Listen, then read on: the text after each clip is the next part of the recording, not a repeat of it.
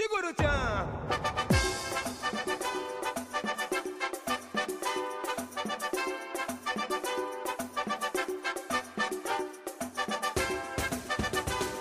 Now won't you come along and sing a new song with me? Sejam muito bem-vindos ao Cinderela Baiana. Eu sou o Bruno e síndrome de vira-lata deveria ser um elogio. Assino abertamente. Eu sou o Beto Paquite e a Laís Bodansky é melhor que a Greta Gerwig, mas vocês não estão prontos para essa conversa. Oi, eu sou a Brenda do Cinema e Café e eu amo cinema brasileiro. Uh, patriotismo! Palmas. É, esse- peraí, peraí. É patriotismo de verdade. Pesada. Patriotismo. Justo, justo. Que isso? Ai, meu Deus. E é isso. Com a chancela da nossa convidada especial de hoje, nós vamos sim, enfim, falar sobre o cinema brasileiro. Falar sobre incentivo ou a falta dele, de alguns filmes marcantes, de menosprezo da cultura nacional e muito mais. Hoje é dia de polêmica aqui no Cinderela. Então, vamos lá. Agita teus fones, endireita tua postura e vem comigo, que o Cinderela tá começando. Segura-chan!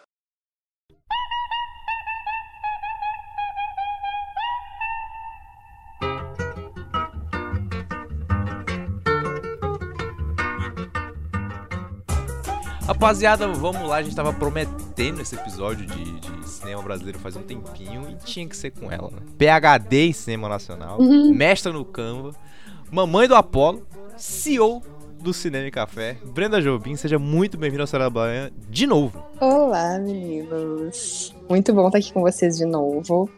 É sempre um prazer falar com vocês, ainda mais num assunto que eu adoro, né, que é cinema brasileiro. E eu falo muito sobre isso na minha página, quero trazer ainda mais, porque eu andei meio assim, relapso. O cinema brasileiro ficou um pouquinho de lado lá na página, mas pretendo voltar. Então, quem não me segue, me segue por lá, sou Cinema e Café em todas as redes.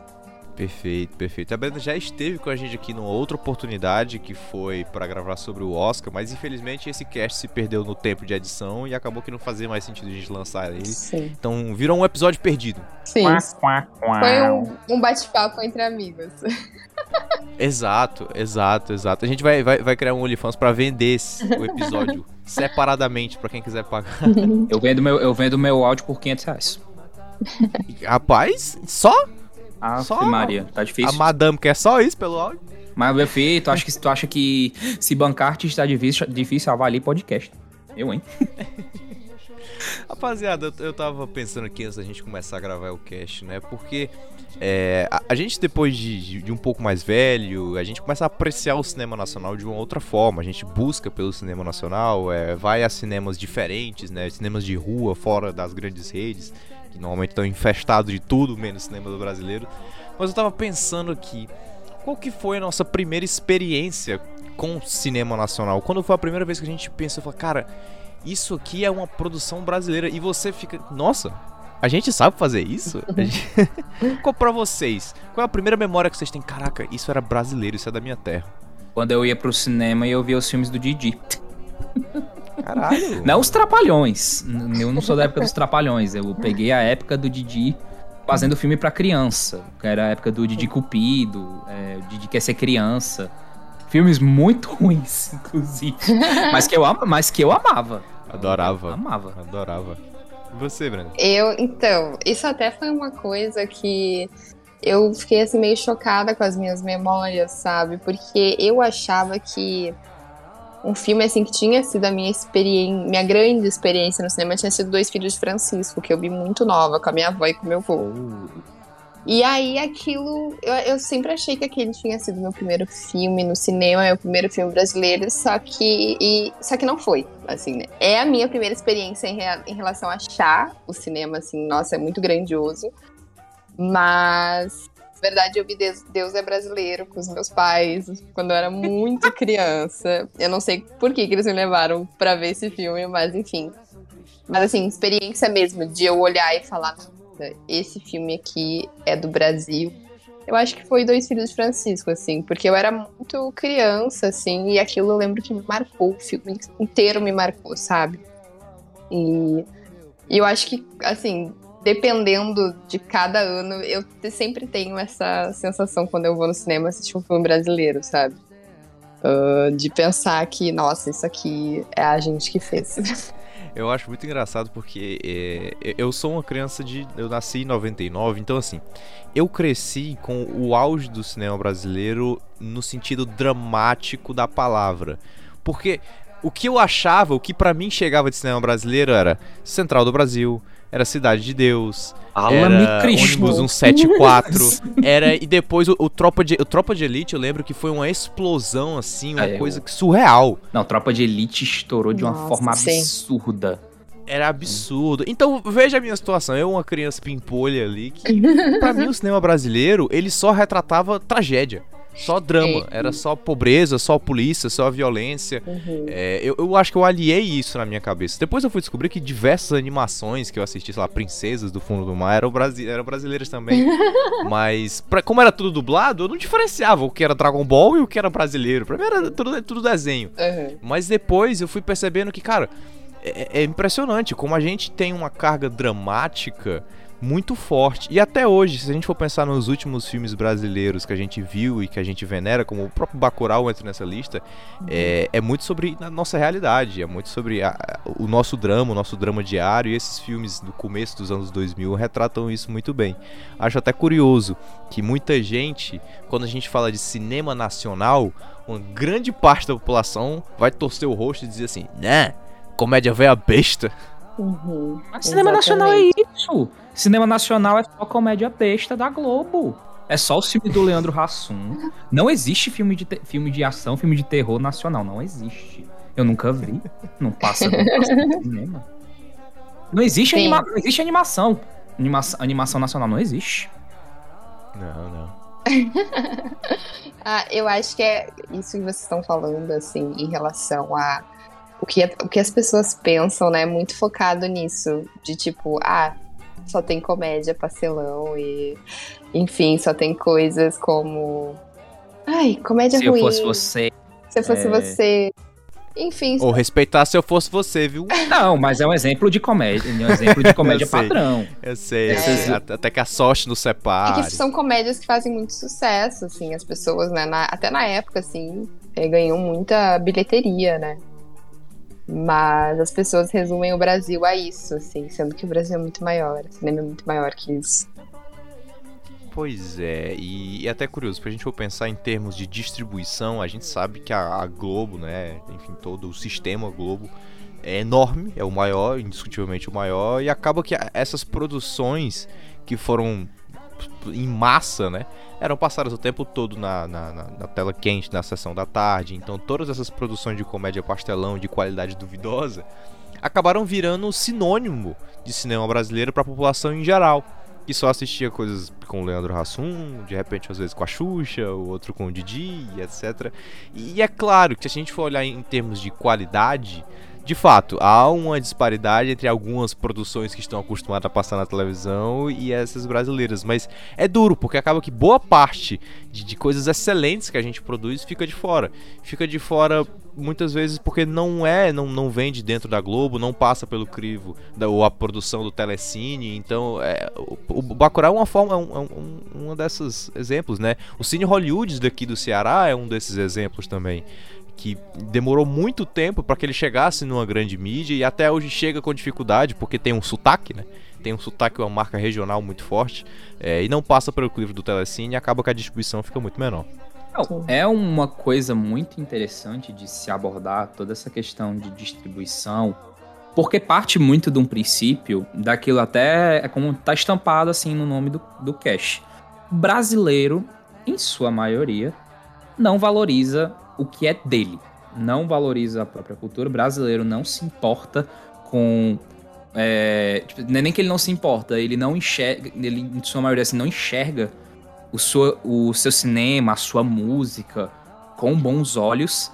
Mas é engraçado, o, bra- o brasileiro, ele vive muito nesse complexo de vira-lata. Que é tipo assim, ah, o que não é, o que não é, o que é meu não presta, o que é de fora é maravilhoso, o que é importado é, é sensacional. Mas o, brasileiro, mas o brasileiro adora ver galera de fora consumindo seu produto. E o brasileiro é o primeiro a meter o pau nos outros quando falam mal do próprio país. Eu acho, eu acho isso muito engraçado, porque Isso me lembra muito um TikTok que eu vi de um gringo que ele tava, que ele tava comentando assim. Ele tava fazendo um vídeo assim, ah, como eu posso fazer pra, pra hitar na internet? Aí ele só falou assim, eh, talk about Brazil. Fala, qualquer, fala de qualquer coisa, fala de qualquer coisa do Brasil que tu vai ver. Vai vir uma porrada de brasileiro que vai, que vai te, te assistir. Entende? Exato, exato. Mas eu acho que isso é uma coisa que a gente não foi ensinado a gostar das coisas do nosso país, sabe? É uma coisa muito maior do que a gente imagina. É como se a gente fosse mesmo ensinado desde quando a gente vem pra esse mundo a gostar do que é de fora. Tudo que for de fora é melhor. E isso serve também pra música, né? Cinema, enfim. Acho que Pois principalmente, é. principalmente a arte, né? A Pois é, arte isso em é si. tão triste. Pois é, muito triste. É porque é tão triste porque isso tá piorando, sabe? Hum. Isso é um- não é uma coisa que a gente tá vendo, a gente não tá vendo evolução, sabe? Pelo contrário, a gente vê uma geração, uma geração de, de crianças que estão cada dia mais só, só querendo consumir coisa de fora. Pô, cara, sabe o que, o que acho curioso? Existe uma contradição muito grande da forma como nós brasileiros tratamos o, o- nome do nosso país, né? Vamos pensar assim em termos esportivos, em termos de Olimpíada, o Brasil para pra torcer pra brasileiros. Pode ser no surf, no skate, no futebol, no vôlei. Uhum. A galera, vamos não, vamos se reunir, vamos torcer pro nosso país. Então, assim, o brasileiro torce pelo Brasil lá fora. Quando ele tá lá fora disputando com o gringo, o brasileiro é muito brasileiro. Aí pinta de cor de verde e amarela, aí toca o hino, e se emociona e tudo mais. Mas é engraçado, quando a gente tá olhando pro nosso mercado interno, aí vira essa síndrome de vira-lata que a gente eh, se fala, que não, lá fora é tudo muito melhor. É, é, o- é o, é o síndrome do, do irmão mais velho, né?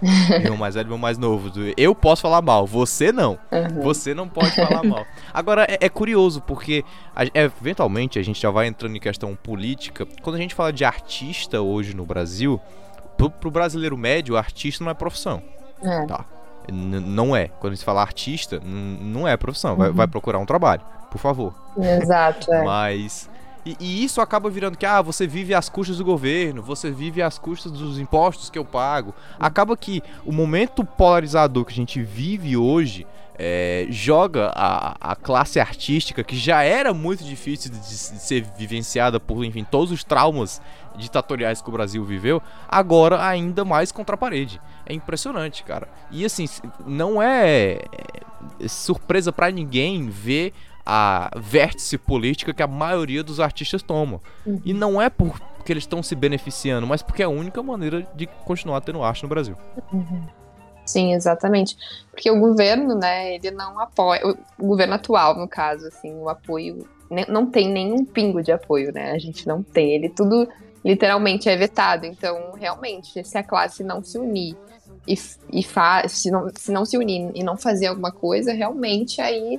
Porque eu, eu até vou falar um negócio aqui, porque assim, gente, eu, meu pai, ele é Bolsonaro. Duro demais. É-. É triste, Ah, é verdade, assim. E aí, ele falou assim: ah, é, tu é da esquerda porque. Eu já sei que tu é da esquerda porque tu é do cinema, tu é da arte, todo mundo que é da arte acaba indo pra esse lado. Eu falei: óbvio que, cada, que as pessoas vão ter que ir pra um lado, porque é um lado que realmente entende que precisa ter. ah, incentivo, né? A gente precisa ter ali um incentivo à nossa cultura. E eu acho que ah, isso é uma coisa que a gente tem que pensar também na hora da gente votar, né? Porque eu vejo que muita gente até, enfim, não tem, não, não um lado tipo, ah, esquerda, direita, enfim, mas acaba não pensando nesse lado, sabe? Eu sinto que na hora de consumir é tudo ótimo, tudo ok, mas na hora de, sabe, colocar em prática o que tem que ser feito, vamos fazer, vamos incentivar, as pessoas falam, hum, não, não precisa, sabe? E eu não falo isso só, assim, ah, como eu disse, falando de lados, assim, sabe? Eu digo no sentido de que realmente a cultura ainda, por mais que as pessoas ainda, por exemplo, ah, não são apoiadores do, do Bolsonaro, enfim. Eu, gente, eu posso falar de política, eu tô aqui. Pode, por favor, por favor. Eu tô aqui A gente, falando. oxe, to- é, porque to- é porque todo cash, Brenda, entenda, todo cash a gente sempre fala, "Bo- eh, se você é apo- apoiador do Bolsonaro, sai daqui, por favor.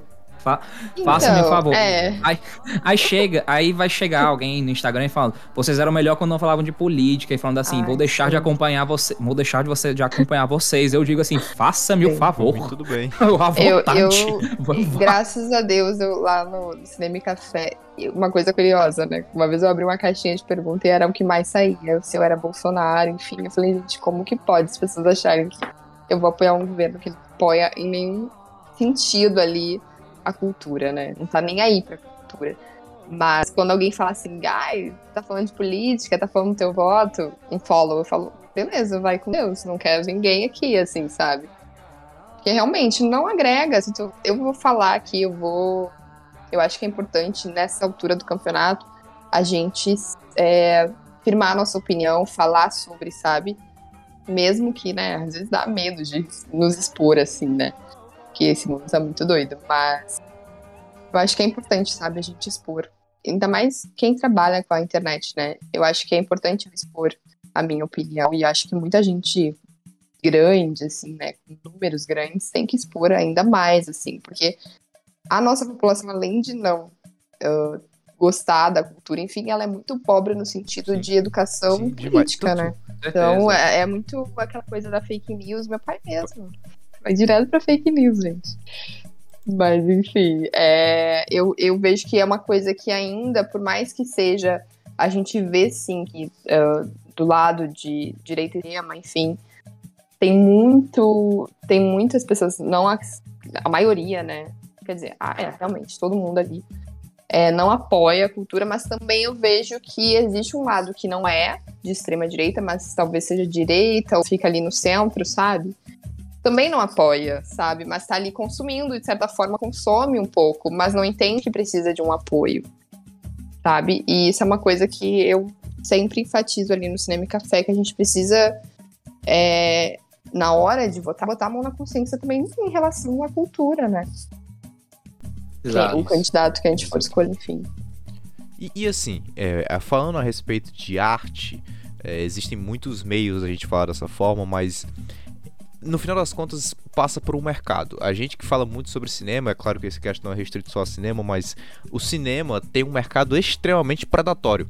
Especialmente quando a gente vai falando de produções que de fato passam na telona, né? Que de fato, de fato tem que ter um- um- um- uma sala, que vai passar tantas exibições, etc. É um, um cinema, é, é uma arte se tornou um mercado muito predatório porque existem grandes corporações que estão por trás né, de, de filmes da Marvel, por filmes da, da, da Disney em geral, de Fox, de Sony, que tomam uma galera de cinemas, de salas que ocupam diversos nos shoppings, cinemas de ruas e por aí vai. E pra onde é que vai a nossa arte? Então é, é muito fechar os nossos olhos e só ocupar e dizer que ah, o brasileiro não sabe fazer tal coisa, o brasileiro não tem aptidão para fazer arte. Não, cara, é muito sobre incentivo, é muito ter sobre como, como é, até mesmo como se sustentar, porque no final das contas você pode amar a arte o quanto for, mas você precisa se sustentar daquela forma. Não tem como você ter três empregos e ainda assim você dirigir um filme de cinema e esperar que tudo saia a melhor maravilha, porque não vai sair. Não Uhum. vai sair, as coisas precisam de orçamento, especialmente artes caras, como o cinema, como a TV, enfim, são produtos extremamente caros de produzir. Então, quando a gente fala a respeito ah, do governo Bolsonaro, e não tô nem dizendo que qualquer um dos outros governos é uma solução definitiva, porque não é. Existem muitas leis de incentivo à cultura que precisam ser reformuladas. A gente entra muito no, no critério sempre da lei Rouanet, que vamos acabar a mamata e etc. Porque se propagou justamente nessa brincadeira das fake news de que não, a lei Rouanet ela tá tirando do meu imposto, do que eu tô pagando, Uhum. pra saúde, pra dar na mão de artista, de ator, de cantor. Mas é isso mesmo, Bruno. Você tá pagando, o- você que tá pagando o salário da. você tá pagando o salário da Daphne Bozansky, da Gabriela Medvedovsky na época da novela. Você tá Ô, pagando eu- o salário da Juma. Eu tô pagando o salário do Danilo Gentili, tô, porque eu gostaria de parar. não, né? Não, dele não, né? Ah, tá. Pô, Ai, cara, é Deus tenebroso. É tenebroso, é tenebroso, entendeu? E assim, já para explicar para o nosso querido ouvinte, assim, não sou um especialista em Lei Rouanet, mas assim, estudando um pouco, basicamente a Lei Rouanet é uma lei de facilitação ela é quase como um terceiro que facilita que hajam parcerias é, entre pessoas físicas ou jurídicas para financiar a arte. Nenhum momento, nunca, um artista recebeu diretamente das mãos do Bolsonaro, do governo, o dinheiro para fazer o seu, é, o, seu, o seu projeto. Muitas vezes você pode dedicar o seu imposto de renda para acesso à cultura e aí com isso alguns projetos teriam seriam isentos de pagar o imposto de renda deles, enfim, alguns determinados impostos, para que eles possam baratear a produção. E a Lei Rouanet também permitia esse acesso de financiamento de pessoas físicas ou jurídicas, certo? Ou seja, financiamento privado para é, projetos. Dessa forma, não era o governo botando direito, ele, ele servia quase como um intermediário. Então nunca, cara, nunca que acesso à cultura, dinheiro pra, pra, de incentivo para cinema, para arte, para filme, etc., foi um grande problema pra gente. Nunca foi. Não era, não era mesmo. É, é mais muito mais uma política quase de conciliação que nos permitia continuar produzindo arte. Bom, mas até isso virou tema de mamata, né? Não, isso é um. Isso assim. É um. Eu lembro muito bem, claramente, assim. Depois, eu, depois a gente vai dar mais uns exemplos até daquilo que acontece atualmente com, essas questões, com essa famosa mamata. Mas eu, eu não sei quanto a vocês, mas eu lembro claramente que essa questão da lei, da lei Rouanet tinha uma má, má informação circulava de youtuber, de, jorna, de jornalista, da galera que passava a entender que, por exemplo, assim, eu lembro que eu lembro que teve um vídeo que viralizou, não sei quem foi quem fez, que dizia que a, a Kéfera ficou com é, está usando seu dinheiro para financiar, para financiar o seu, para financiar o filme dela. Aí ah, tava é fada. É fada. E tá, o pessoal tava dizendo assim que o Whindersson Nunes ele foi autorizado a captar 10 milhões de, de reais é, do seu dinheiro para financiar o, os passos. Aí ficava gente, gente lá no, no Instagram do Whindersson xingando ele, dizendo: o Whindersson não aceita esse dinheiro. E o Whindersson ficava: Quê? Que, que, que tá é acontecendo? O que, que tá acontecendo? Ai, gente. Entende? Esse, esse, tipo de situa esse tipo de situação que de desinformação, na verdade, que são pessoas que não sabem o que é um imposto de renda. Nunca pararam para nunca pararam para pensar de fato assim, de onde que vem esse dinheiro, do que que a, aquela pessoa tá, para aquilo que ela tá pagando, sabe aquela famosa frase assim: "Ah, eu paguei por isso". Você pagou, você pagou por isso mesmo? Pô, é Sim. só isso aí que você que você tá pagando? Entende? Exato. Exato, exato. Exatamente. Aí vem o, o Kim Kataguiri dizer que taxar grande fortuna é um absurdo, nunca deu certo no, mundo. Não, não, o Brasil não vai ser salvo por isso, não. A gente tem que continuar restringindo a cultura mesmo, é coisa boa. É. Tudo bem. Tudo Sim. bem. Sim, vamos falar de nomes aqui, porque existem nomes que precisam ser falados. É, Sim, a gente exato. fala muito do, do, do, Bolsonaro como presidente, mas entendo-se em números, meu querido ouvinte, que o que a Lei Rouanet causava de impacto positivo, ele caiu mais de 90% em relação às associações do que se fazia da parceria privada para com os artistas. Até mesmo essa conciliação que o governo fazia, acabou. Acabou e cada vez menos a gente vai ter essas produções brasileiras. Entenda que, mesmo que a gente tenha produções brasileiras financiadas por grandes empresas como a gente vai botar a Globo com o seu Telecine, por muitas vezes, eu não estou nem fazendo uma crítica ao Telecine, mas por muitas vezes isso passa longe de representar a verdadeira cultura do Brasil por aí. Sim. Fazer um filme como o Bacurau, é, fazer um filme como. Até aquele filme agora, é, vocês me lembraram o nome que tem a participação da Fernanda Montenegro no final? Vida Invisível. Invisível. Vida Invisível. Ah, Vida Invisível. Vida Invisível. Sim. É, que retrata determinadas situações que muitas vezes, por muitas vezes são regionais, por muitas vezes é, tratam de uma só é, grupo de pessoas e não são uma comédia pastelão que vai atingir números maiores e vai gerar um engajamento maior, passa longe do interesse dessas grandes produtoras. Tô dizendo, não é regra, não é uma crítica direta à Telecine, à Globo, que já que sim, por muitas vezes fez um bom trabalho no Brasil.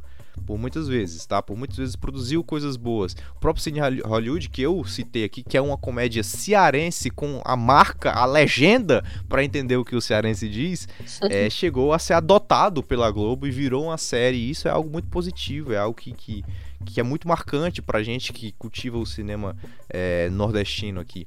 Então, assim, não é nenhuma crítica direta, mas o fato é que será a produção de cinema e séries dessa forma será restrito a somente isso e olha lá. Sim, é. Eu tô pensando em tudo que você tá falando e realmente, cara. Olha, assim, eu até acho que uh, depois de Bacurau eu senti ainda.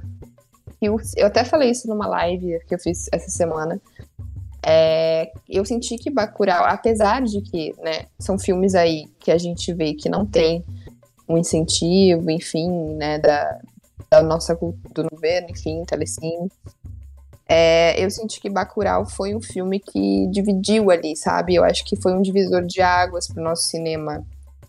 É, eu acho que muita gente aí, até quem, quem faz cinema no Brasil, quem distribui o cinema no Brasil, uh, entendeu que dá para ir mais longe que isso. Tanto que a gente teve, pós-Bacurau, a gente teve outros filmes uh, que marcaram muito na bilheteria, enfim, né? Foram bem. É, como é que posso explicar? Eu acho que teve uma boa distribuição, enfim, no Brasil inteiro. Mas eu sinto muito isso, assim. Eu sinto que. Eu não sei se vocês sentem em relação ao, a Bacurau, assim. Se vocês sentem essa divisão de sabe? Dividir um pouco. Porque a gente, por mais que a gente veja ali que realmente o nosso cinema não é valorizado pelas pessoas, eu sinto que Bacurau teve essa, essa divisão, assim, sabe? Eu sinto que as pessoas começaram a entender um pouquinho mais sobre isso. Eu tô falando também com base no, nas poucas pessoas que me seguem, assim, sabe? Também. E também no, no, no que a gente vai acompanhando durante aí reportagens, enfim, a gente viu que foi um sucesso. Eu noto, assim, é até é a minha visão como cinéfilo, se assim dizer, como consumidor de cinema, mas existem, existem muitos filmes que têm tido muitas marcas no, na sociedade que eu digo de senso comum. Porque é aquilo que eu tinha falado no, no começo, até fiz uma brincadeira dizendo assim: ah, só tem filme aquilo que é produzido pela Globo. Não, todo. Se a gente quer ir pro ver filme nacional, por exemplo, se você mora. Se você mora em Fortaleza, você vai no cinema do Dragão do, Dragão do Mar, só que tem filme, é filme nacional novo, filme, filme estadual, na verdade, feito no feito filme cearense. Legal. Tem lá, Sim. da mesma forma assim, no Rio, de, no Rio de Janeiro tem aquele cinema Belas Artes, né? Se eu não me engano. Sim, sim. Tem tipo, também Botafogo também, que também passa bastante coisa para né? Exato. E assim, mas existem filmes que é como marcam muito as pessoas porque são grandes produções que se destacam por serem até um pouco assim mais de gênero, porque a gente fala assim, ah, que tem muito, o que marca muito é comédia, ao mesmo tempo assim, a gente vê, a gente vê que sempre tem produções assim, seja voltado mais pro drama, seja voltado pro, pro terror, que ganham um espaço muito grande por muito até infelizmente porque recebem muitos elogios de fora, por exemplo, o a Vida, a Vida Invisível é um caso assim que é um filme que foi muito aclamado lá fora, até mais Sim. do que, eu diria até mais do que aqui no, no Brasil. É por causa da campanha da Prime, né, que a Amazon fez na época. Com certeza. Sim. Mas, por exemplo, tivemos filmes, assim, se a gente for pensar nesse intervalo, assim, sei lá, de 2017, de 2017 pra cá, 2022, tiveram filmes como Bingo, O Rei, o Rei das Manhãs, As Boas Maneiras, é, eu, que, é um, que é um filme de terror, se, se assim Sim. dizer, filme de suspense, na verdade. E dirigido por uma mulher ainda, isso ainda, legal. De verdade. Bacurau é um, é um caso, A Vida Invisível, Medida Provisória, é um mais recente que foi, que foi lançado esse ano. Marighella também. Marighella, nossa, sim. O filme do Babenco, né, que chegou a... Ah, o documentário é, do Babenco, dirigido pela, pela Bárbara Paz. Bárbara Paz. É. Filmes que marcam no sentido de que esse filme ele vai ter mais espaço numa sala de cinema. Uhum. Ele vai ter ele vai ter um bafafá, hum, vai ser mais comentado, se assim dizer, e vai fazer com que uma pessoa, um desavisado ou um, um telespectador comum, olhe para esse filme e diga: esse filme é bom. Pois, pois tá aí. Entende? Sim. É, eu tenho um sentimento sobre o que a Brenda falou sobre o Bacurau que é, é para mim é muito frustrante. Uhum. Eu lembro que Bacurau estreia ali em 2019 é, e ele é muito comparado àquela época com a repercussão que o Parasita teve, né? Sim. Claro que em, em níveis completamente diferentes, mas é, entendia-se que o modo maluco de contar uma história muito mais real do que parecia tinha essa comunicação. E o Parasita chegou onde chegou, ganhou o melhor filme como um Uhum. filme estrangeiro, em língua não inglesa, em língua coreana. Cara, uma maluquice o que Parasita fez. Gritei Então, tão alto quando isso aconteceu. Pô, Nossa, demais, ninguém demais. tava cara, comemoramos esperando. muito. E isso, comemoramos muito. E assim, eu- acredito que o Bacurau iria surfar um pouco nessa onda, porque ele gerou esse burburinho, e aí com a conquista do Parasita, ele iria gerar um burburinho ainda maior, só que tinham dois grandes problemas. Hum. Um é o atual governo que a gente tem, o outro foi a, a, a- pandemia do Covid-19 que nós enfrentamos, que paralisou diversas produções que já estavam encaminhadas, diversas outras que foram inspiradas em todo esse burburinho que o Bacurau gerou e parou. E, e freou tudo. Eu acho que o Bacurau talvez fosse a nossa, o nosso estopim para Uhum. criar uma indústria mais forte, porque entenda que o Parasita não é o que para a Coreia do Sul o que o Bacurau é pra gente. A- a- o Parasita é o resultado de um trabalho bem feito que é feito há anos, anos e anos e anos. Esse ano mesmo. É, tem o- tinha o Drive My Car que também, ah não, era, era japonês? É japonês. É, era japonês, é. Então não.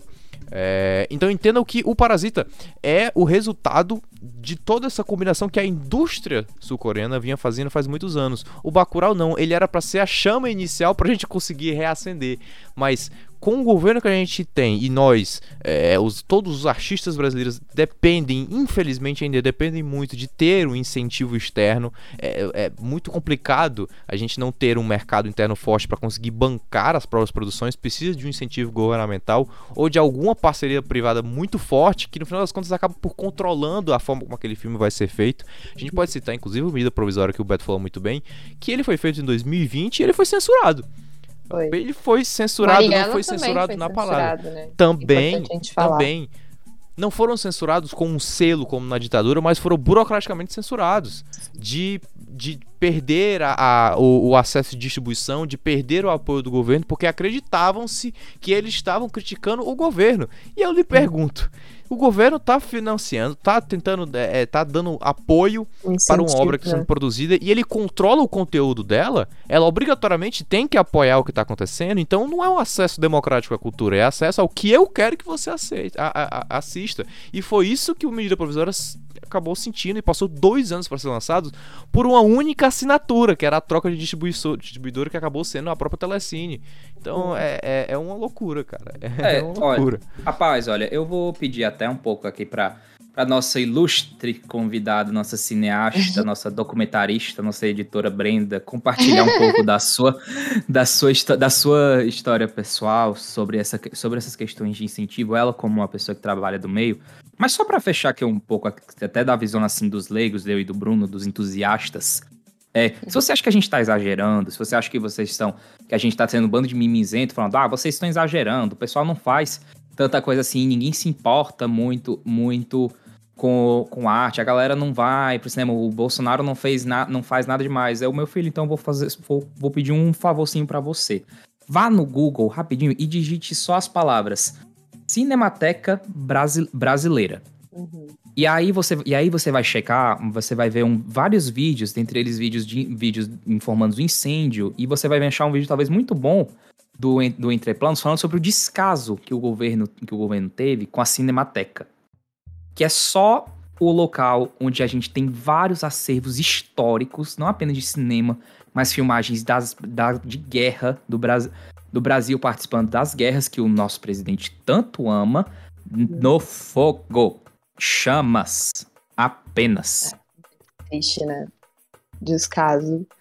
Mas é, é bizarro como a gente vê essa diferença, né? Porque Parasita, né? É um local ali que a gente vê que tem totalmente um incentivo, não só do governo, mas é um cinema muito amado pelo seu povo ali, né? A gente vê isso. Isso transparece, inclusive até eu lembro que eu tava vendo uma, uma, uma live do Kleber falando sobre Bacurau e no dia que ele encontrou o diretor do Parasita. E Meu Deus Eu- céu, imagina, imagina tá lá nessa, nessa mesa de café. E o diretor de Parasita viu Bacurau, uh, ele, acho que era um festival que tava rolando, eu não vou lembrar qual é agora o nome. E aí Antes? ele viu. eu acho que foi, eu acho que foi. Mas não vou lembrar assim, né? Não quero falar besteira, mas acho que sim. Eles se encontraram lá, tem até foto, enfim. E aí o Kleber fala nessa live que o diretor. Eu não vou saber pronunciar, gente, porque é coreano, né? Então. Nem eu. nem, vou nem tentar. Mas ele, ele viu o filme do Kleber e aí ele falou assim, cara, como, como pode um cinema tão bom quanto o cinema coreano não ter o apoio que vocês merecem? Porque é, é muito lindo o que vocês fizeram ali, só que vocês não têm apoio nenhum, sabe? E aí é, é a gente vê a diferença, né? Porque Parasita foi um filme que eu acho que foi muito grandioso, enfim, né? Ganhou o Oscar não é o único filme produzido. Olha quantos filmes eles continuam produzindo e produzindo, porque o que eles querem fazer, né? O governo ali incentiva a cultura e quer levar a cultura do, do país ali para outras pessoas, né? Pro mundo inteiro. Então a gente vê que as produções ah, asiáticas, né, estão cada vez mais sendo consumidas, porque é um, é um lugar ali que a gente vê totalmente um incentivo diferente aqui no Brasil se a gente tivesse o mesmo apoio que eles, né, o governo que totalmente apoia, que vai, que faz, enfim, tem edital, é, a gente poderia estar sendo visto pelo mundo inteiro, sabe? A gente poderia estar sendo consumido pelo mundo inteiro, como outros cinemas, né, são, franceses, enfim. E aí é muito triste, assim, né? Porque de fato a gente sabe fazer, só que é, não tem ali a verba, não tem incentivo. E a população também não consegue entender isso. Eu fico chocada ainda mais. Que acha que a gente tá é mamata e não sei o que mais. Mas, enfim, eu tô concordando com tudo que você tá falando. É, assim. e isso acaba refletindo, é, a gente trazendo esse assunto de como a gente vai, como o brasileiro muitas vezes menospreza a sua própria cultura, porque isso que a Brenda fala, ele reflete em todos as, ah, os meios de cultura que o brasileiro tenta produzir. Não só para o cinema, mas também na produção de livros, na distribuição. Vocês acham que não existem é, as Collins Rovers brasileiras, os Hum. John Greens brasileiros que estão escrevendo romances, que estão escrevendo livros que eram para estar com grande sucesso e às vezes até melhor escrito muitas vezes, mas a gente não Uhum. tem acesso. Porque não chega pra gente com qualidade, muitas vezes nem chega pra gente. Chega, às vezes não fica disponível como livro físico, porque não tem é, dinheiro pra fazer essa publicação, porque é tudo caríssimo, ainda mais agora com crise do papel e etc.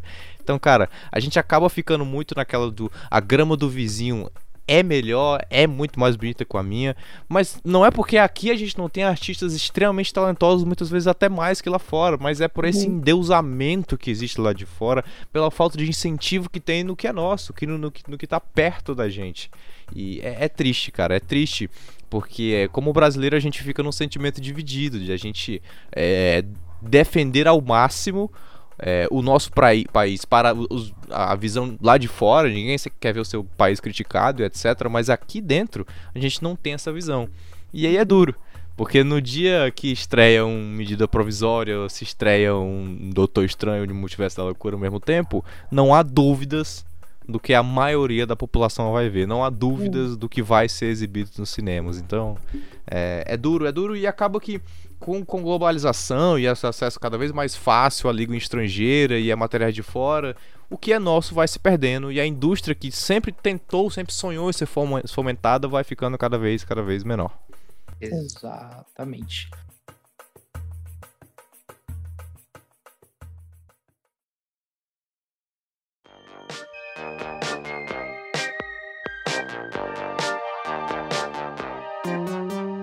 Mas deixando de falar um pouco sobre aquilo que tá no presente, vamos tentar falar um pouco até mais comentado até, de certa forma a gente pode ver em... Deveria até ser mais comentado em aulas de, de história. Mas vocês, perce- vocês perceberam que nos anos 90 não, não tiveram tantos, tantas produções nacionais? Sim. Verdade, verdade. Só no finalzinho ali que a gente vai ter um, um- um boom maior, né? Por que, se- por que será que isso aconteceu? Aí, trabalho para nosso especialista. Depois, não, depois, depois o pessoal fala que não que o que cinema é muito político. Por que será? Pô, sempre foi. Sempre foi, sempre foi assim, né? É, eu acredito, né? Pelo que eu sei do cinema, da história do cinema brasileiro, tem muito a ver com a ditadura militar, né? O governo da época ali, que era o Collor, né? Se não me engano. Pro colo. É, e o Collor, ele vetou muita coisa, inclusive ele mandou fechar a Embrafilme, né? Que era Nossa, ali sério. a empresa que fazia toda a função ali dos filmes, é, buscava financiamento, incentivo, enfim. A Embrafilme, assim, foi uma boa época do cinema, mas também acabou tendo que se render muito, né, pelo governo atual, então muitas obras também sofreram censura, né, então meio que era assim, ah, fica aberta, mas ah, dependendo do filme tu não vai rodar, sabe? Então, eu, é aquilo, né? A história ela, ela vai se repetindo, né? O governo, o governo muda, mas a história se repete. E, e, e, assim, em 92 eu acho que só tinha lançado um filme, um longa, e aí foi retomar, acho que quatro, quatro, cinco anos depois. Que foi o cinema da retomada, assim, né? Que também durou até um certo ponto que acho que foi ali até no máximo 2007. 2007 a gente teve muita produção, né? Do cinema brasileiro. Teve. É a tropa de elite. Tropa de elite. Agora, eu É. acho curioso. A Brenda contando essa história da, da- da- do cinema de retomada. É, é- é realmente a história se repetindo, né? Aconteceu basicamente a mesma coisa alguns anos a- antes disso, né? Que foi na época do cinema novo ali, os anos 60, os anos 70, que a gente tem Glauber Rocha na frente, Deus do Diabo na Terra do Sol, Rio 40 Graus, enfim, tudo isso.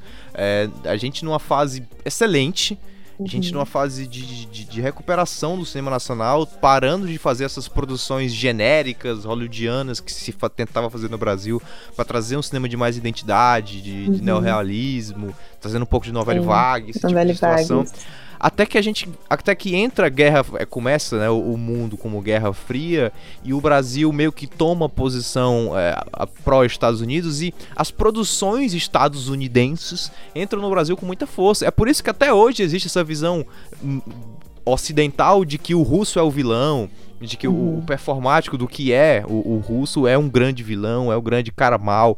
Porque é a partir disso que essas produções de fora voltam a entrar no Brasil para te dar uma carga de informação política que o brasileiro almoçou essa informação e levou como certo que os Estados Unidos eram os mocinhos e a Rússia, né, a China, enfim, eram os malvadões. E a gente acabou perdendo, né, com essa entrada muito fácil, esse financiamento, esse marketing de Guerra Fria que os Estados Unidos fez e alcançou no Brasil, a gente perde de novo, espaço para produção nacional. Então, os nossos movimentos do final dos anos 70 ali foram gradativamente se perdendo, e ainda mais depois com a ditadura militar vindo forte em 74 até 85, eh, a gente vai se perdendo cada vez mais, cada vez mais, e enfim, nosso cinema nunca conseguiu de fato emplacar uma sequência, é, é, é conseguir reestruturar o nosso mercado, porque a interferência era muito forte e os nossos governos, governos sempre foram muito fracos nesse sentido. Uma verdade, assim, que precisa ser dita é que, por mais que tenha demorado muito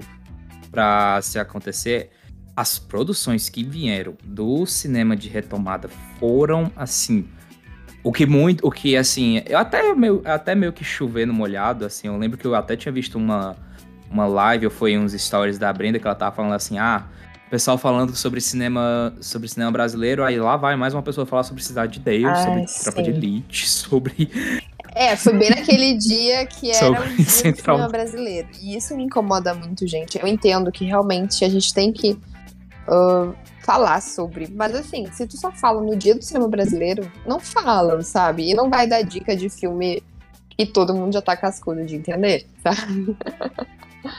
ah, não. A pessoa me lança uma lista com Cidade de Deus, Alto da Compadecida. Ok, beleza, são clássicos. Muita gente conhece esses filmes. Tem gente que de fa- é, tem gente, tem um ou outro aí que não conhece e tal, mas também, tipo, Mas sabe a grande maioria, né? não, é, não é, não é, não, não tô querendo defender não, exato. Ao mesmo tempo é, é- é aquela famosa, é tipo assim, ah, eu vou, vou indicar, me indi- cara, me indicar aí uma banda, três bandas de Uhum. rock, Beatles, Rolling Stones e Guns N' Roses. Oh, meu filho. Sim. Se eu quisesse Não, esse tipo de. E tem um tipo de detalhe, dica. assim, até um pouco controverso. Longe da gente criticar aqui a, a técnica de Cidade de Deus, ou, ou de Tropa de Elite, ou de a importância que eles, te- que eles tiveram. Mas assim, vou falar aqui, é, posso até vocês discordarem de mim, mas eles geram uma imagem do que é Brasil também de uma forma muito controversa. A gente reclama dos, dos opostos, né? Da imagem que era vendida é, do Brasil no começo dos anos 50, 40, que era, enfim, só um, um- um grande orgia ambulante, é, era só praia, é, é para você vir pra cá e se divertir é, e tudo mais. E depois a gente vai pra imagem do a gente só tem favela, a gente só tem polícia, é só muita morte, é o pior país do mundo, é uma crise absurda. Então Uhum. é, é- é maluco como acaba que são muito icônicos, eu não tô longe de me criticar é, a importância ou mesmo a representatividade que eles tiveram, mas como o cinema brasileiro não consegue emplacar seguidas imagens do que é o Brasil, lá fora a nossa imagem fica fixa sempre nesses mesmos conceitos. É a Sim. favela, é, entendeu? É, então é sim. complicado. É o futebol, é o carnaval. Isso. É Isso. bizarro mesmo. Mas é isso, é porque na verdade acaba que esses são os filmes. ah, quando a gente pensa em cinema brasileiro, qualquer. Assim, eu assisto muito filme brasileiro, então esses não são os filmes, os primeiros filmes que eu penso no Brasil, sabe? De fato, não são. Apesar de serem clássicos e eu amar, não são os filmes que eu penso, assim. Mas não adianta, as pessoas que não têm o costume de assistir filmes brasileiros, enfim, elas vão olhar ah, dia do cinema brasileiro, vamos pensar em é, Cidade de Deus, Tropa de Elite, enfim. E esquecendo aí que tem outros milhares, assim, sabe? E isso é uma coisa que me incomoda, sabe? Porque o Brasil, ele é muito mais do que ah, favela, carnaval. Do que É, exato. A gente tem outras coisas, sabe? A gente tem outras partes muito ricas aqui que precisam ser mostradas, né? Mas não adianta, é um estereótipo aí que a gente tem. E outra, é, existem vários Brasis no Brasil. Uhum. E alguns Brasis são muito difíceis da gente conseguir propagar. Todo gringo já viu imagem de Copacabana, todo mundo já viu imagem do Cristo Redentor, todo mundo já viu a imagem de uma favela. Eu me pergunto qual foi o último filme que representava o norte do país, por exemplo, na Sim. região norte. Sim. Hum, Não me lembro. É, aqui no Nordeste, Bando de índio. Tainá, tá pensando o o quê, rapaz? Tainá. É só índio. É, só... é, é assim que o brasileiro, é assim que o brasileiro pensa. É, entendeu? E, e assim, Uhum. a gente que é aqui do Nordeste, a gente sofre com muito com essa imagem estereotipada do que é ou o que deixa de ser. Quando a gente vê um filme como Bacurau, que Uhum. representa de fato é, a, a falta de estar no mapa, a falta de ser reconhecido como algo perante é, algo maior, é, enfim, de identidade populacional, de você se sentir parte, é, era muito forte. É muito forte mesmo. E eu acho que o Bacurau representa muito isso, né? Representa uma cidade de interior, com costumes de interior, mas que se situa no mapa. Olha, Bacurau, se você olhar no mapa, ele está aqui. E de repente ele Uhum. não tá mais. Ele então é some, muito sobre é. invisibilidade, né? Visibilidade, exato. É, gera uma identificação, né, de alguma forma. Para quem não é visto no Brasil, né? A- não só visto, mas também tem a questão também de que o cinema também não chega para determinado lugar, né? O cinema não é a, não é como se fosse assim, Rio, São Paulo, vem tudo pra cá, né? Isso. E tem coisas que não chegam, Norte, Nordeste não chega. assim. Eu fico chocada, porque a gente precisa entender que o Brasil ele é enorme e tem muita coisa para mostrar, né? Muita, muita cultura, né? E quando vem Bacurau e nos mostra isso, né? Feito ali pelo Kleber. E eu gosto que o Kleber, ele, ele não perde as raízes dele, sabe? Eu acho que cada filme que ele faz, Ele faz muita questão, ele faz muita questão de expressar o quanto, quanto que ele é, que ele tem orgulho de ser nordestino. Exato, exato. E os filmes dele, né? Desde Recife Frio, foi, eu adorei esse que tá no, tá no YouTube pra quem quiser ver. Uhum. É, eu lembro que eu vi na faculdade e foi ali que eu conheci o trabalho do Kleber, sabe? Eu me lembro que eu fiquei impactada como ele conseguiu fazer um, um filme. No cinema a gente chama de filme ensaio, né? Aquele tipo de filme que ele fez. Que Uhum. mistura uma realidade ali com com o fato de que não acontece, né? Recife não é frio, não neva, enfim. Que no, no lugar ali, né, ele faz como se fosse um documentário super verídico, na verdade. Enfim, é, eu fiquei impactada com o trabalho dele, assim, e aí foi aí que eu busquei, e aí a gente consegue ver não só a evolução do Kleber, mas o quanto ele ainda continua deixando a marca e a essência dele é, de ser nordestino, né? Tipo, ele não, ele não se moldou para entrar no mercado Rio-São Paulo, né? Ele falou, não, vou fazer meu cinema e vai ser dessa forma. Né? E as pessoas aceitaram isso, assim, elas querendo ou não, é dessa forma. Na mesma, na mesma toada, o Karim, né? É, Uhum. O Karim, o sobrenome dele é difícil demais pronunciar. Ainos, que Exato. fez o Praia do Futuro, fez a Vida Praia do Invisível, Madame Satã, é, que também é cearense, que é daqui, é um orgulho da terrinha. Então é na Sim. mesma lógica também. Exatamente. Acho até interessante porque é, a gente vê assim o caso muito absurdamente popular e até uma, como a gente tá falando assim, ah, o maior caso de a gente vai falar assim, cinema brasileiro quando estava assim no seu auge no, em sentido de bilheteria. Foi com os dois, os dois filmes do Tropa de Elite. O, o que, acon- que fizeram com o Tropa de Elite assim, o 2 foi um negócio absurdo, mas o, o primeiro Tropa de Elite, eu, nu, eu nunca vou esquecer, eu juro, gente, eu não, eu não estou inventando isso. 2000, 2007, eu tava na terceira ou é quarta, ou é quarta série. Sabe o que, que é uma, um bando de pirralho, um bando de pivete da minha idade? Sabe o que, que é todo mundo ficar cantando? Tropa de Elite. Eu lembro. Chegou a tropa de elite, eu sou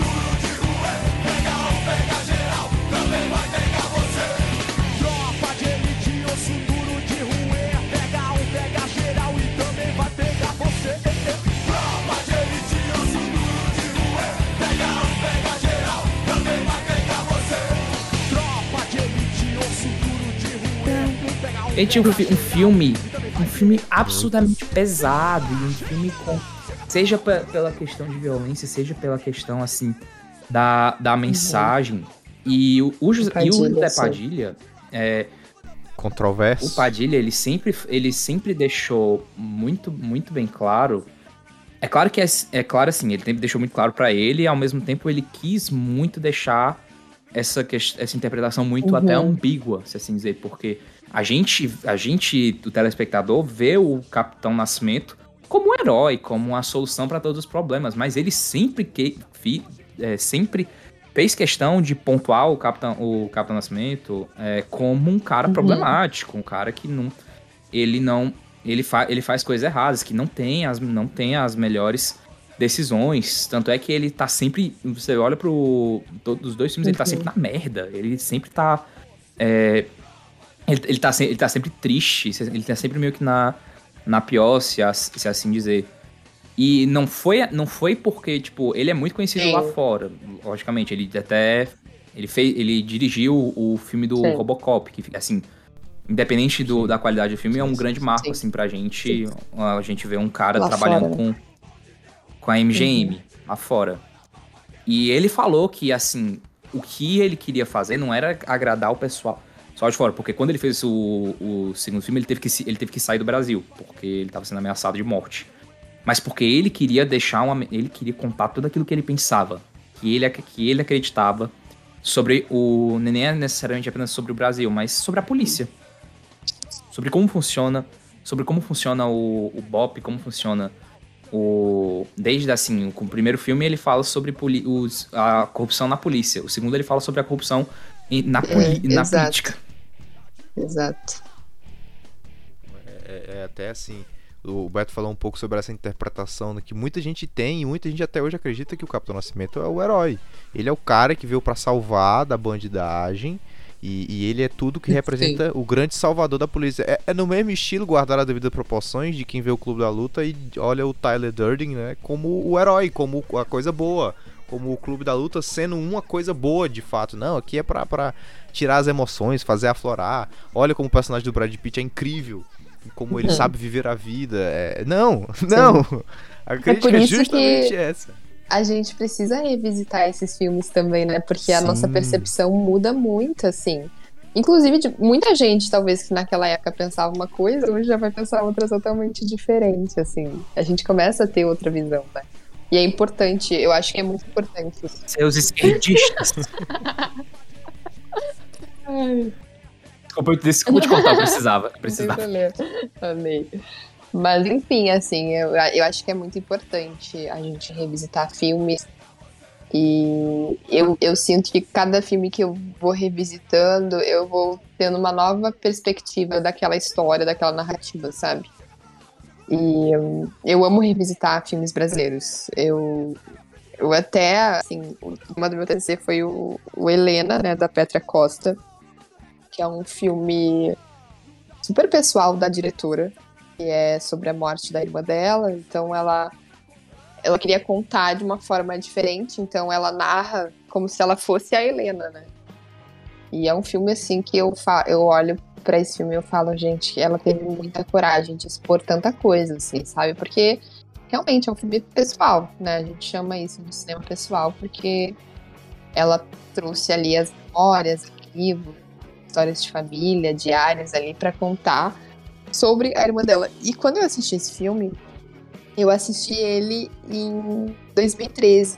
Eu fui no cinema e eu fui sozinha, assim. E é um filme extremamente pesado, né? É um filme que fala sobre depressão, suicídio, enfim.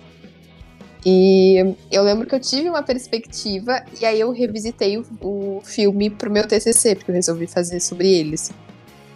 E aí era uma outra pers- perspectiva, sabe? Quando eu assisti, eu foquei muito no olhar de que num filme mais dark, assim, sabe? Um filme que, meu Deus, é uma pessoa que se matou, sabe? Só que quando eu assisti ah, agora, né, que foi ano passado que eu fiz meu TCC, eu já vi de uma forma como, como ela conseguiu. Que, a- que aquele filme ali, pra diretora, era até como colocar um, um ponto final na história da irmã dela, sabe? Tipo, Sim.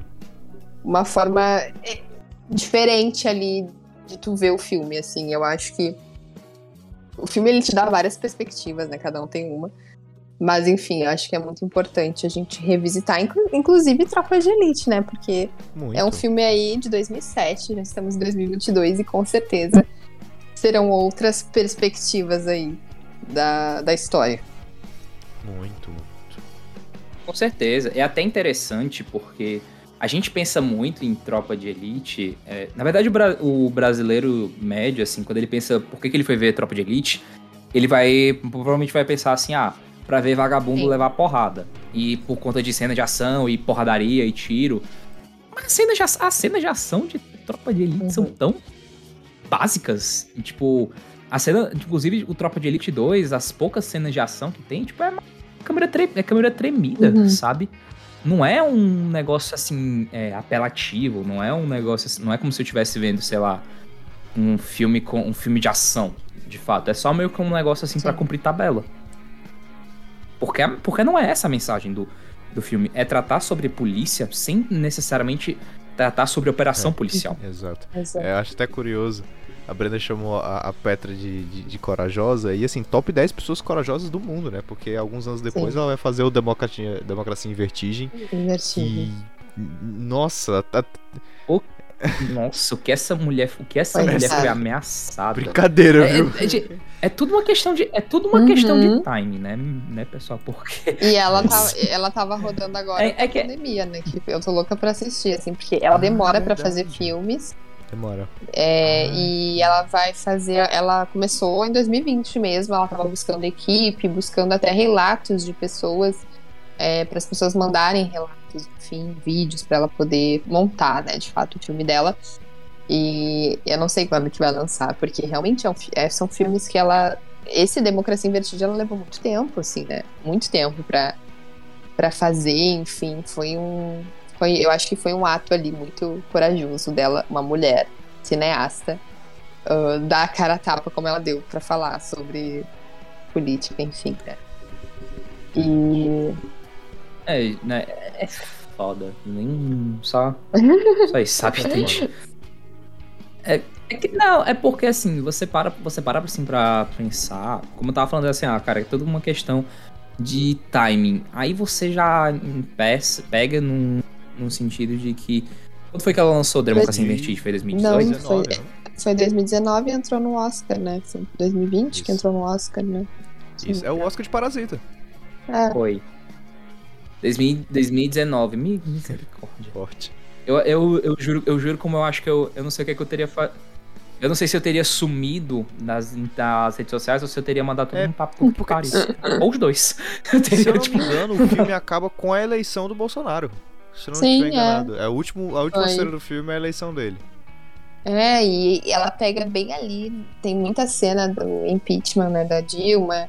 Tem. E ela ficou muito próxima a Dilma, assim. Eu achei que a, a Uhum. gente viu ali um, um outro, uma outra Íntimo, né? visão, né? Uma visão também muito pessoal. Por isso que eu gosto muito da Petra. Ela é minha diretora favorita. E eu vejo que ela, ela usa um olhar pra fazer cinema de uma forma muito genuína, sabe? Eu acho que ela, ela transforma qualquer, qualquer frame ali, qualquer take, num olhar muito pessoal dela, sabe? Sobre a com situação. certeza. Enfim. Muito Mas, autoral. dire... mas diretor e artista não pode ficar com, é, com amizade com político, A não. mamata Só o Gustavo- acabou! Só, Acabou a só, mamata. só, só, só o Gustavo Lima. Só Gustavo Lima.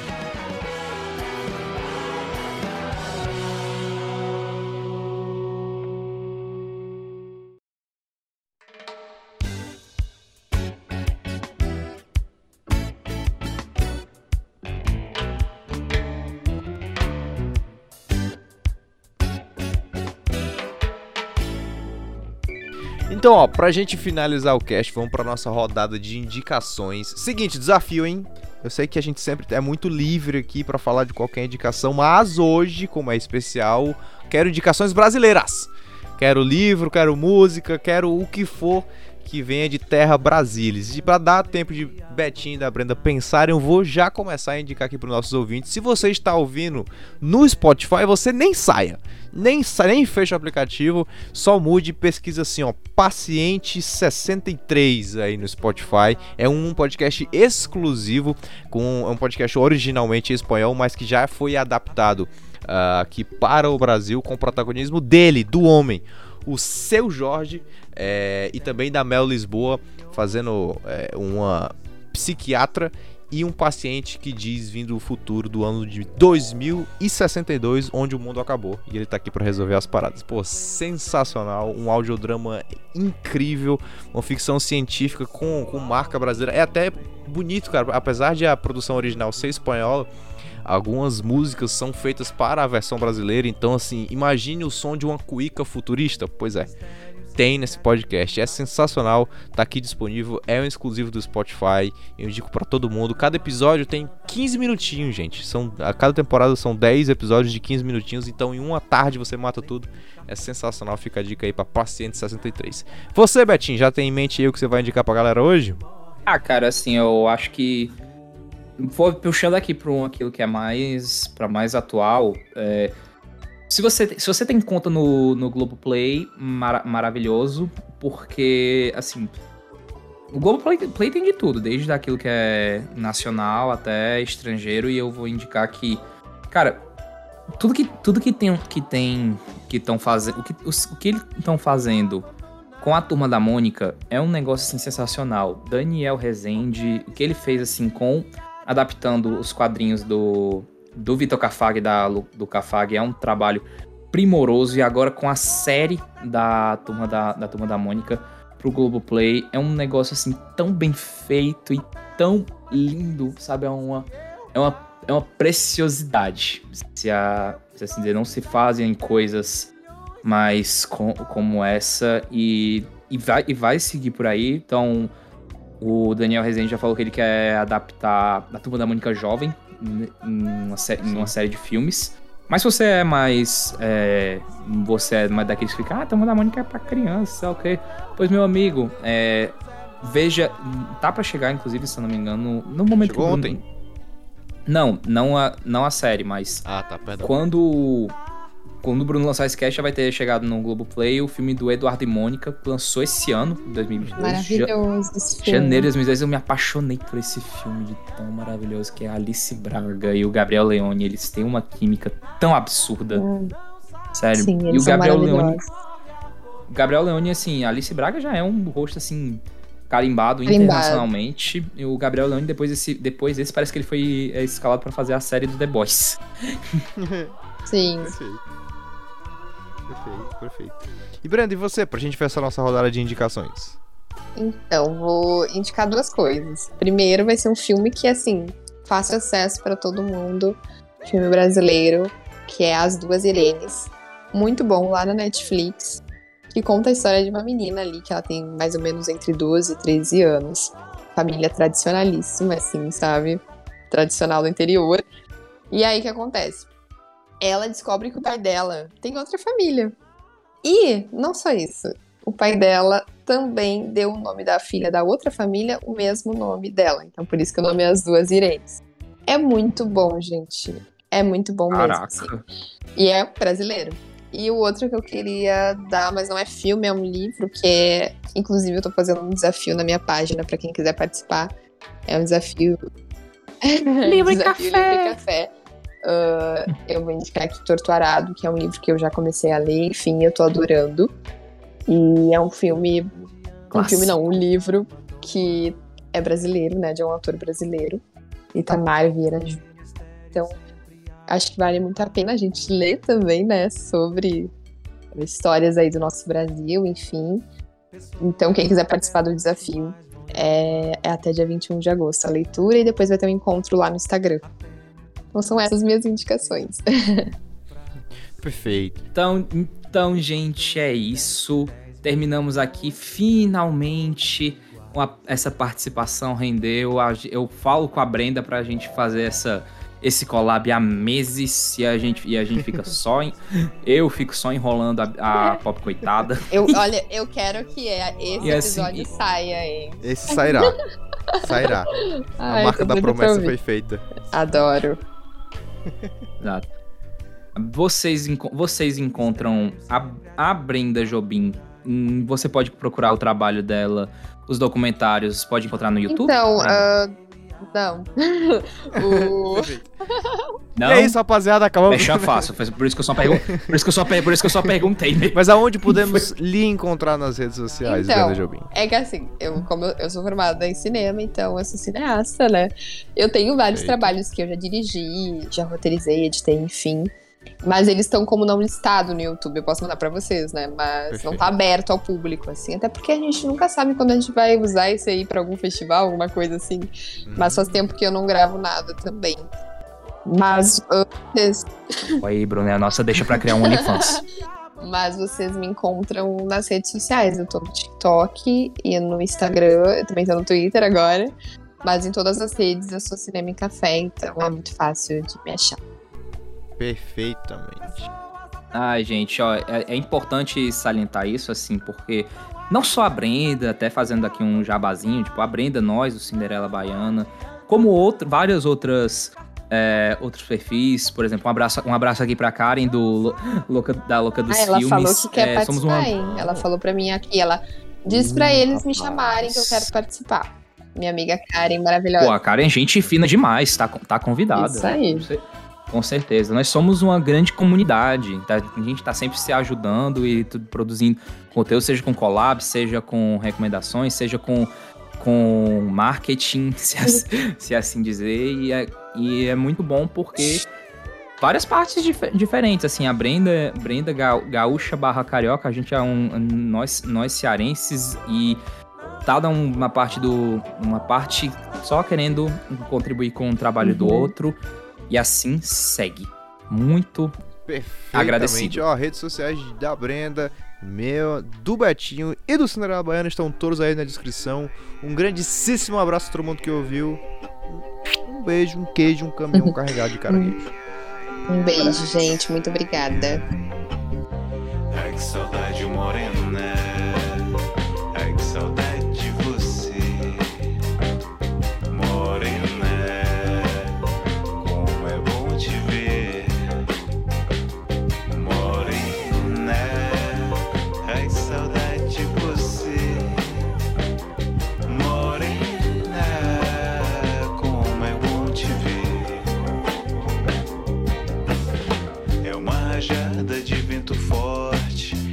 enorme